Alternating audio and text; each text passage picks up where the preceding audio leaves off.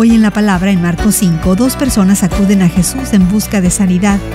El primero es Jairo, un funcionario de la sinagoga, un hombre de familia cuya hija se estaba muriendo.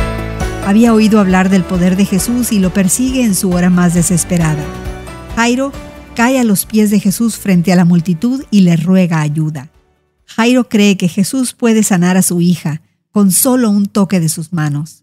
Jesús honra su fe siguiendo a Jairo a casa.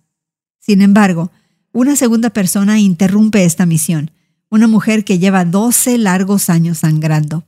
Está destituida, sola y socialmente rechazada.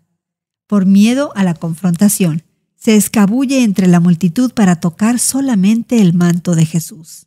Cuando lo hace, inmediatamente sana.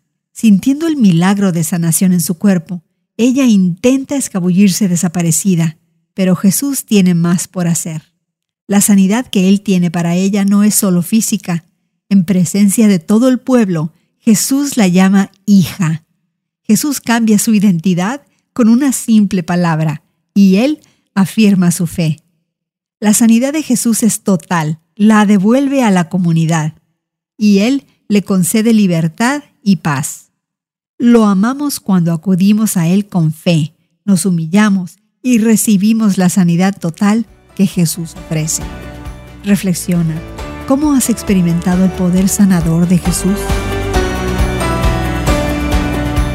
Hoy en la palabra es una nueva forma de conocer la Biblia cada día, con estudios preparados por profesores del Instituto Bíblico Moody. Encuentra Hoy en la Palabra en tu plataforma de podcast favorita. Más información en hoyenlapalabra.org.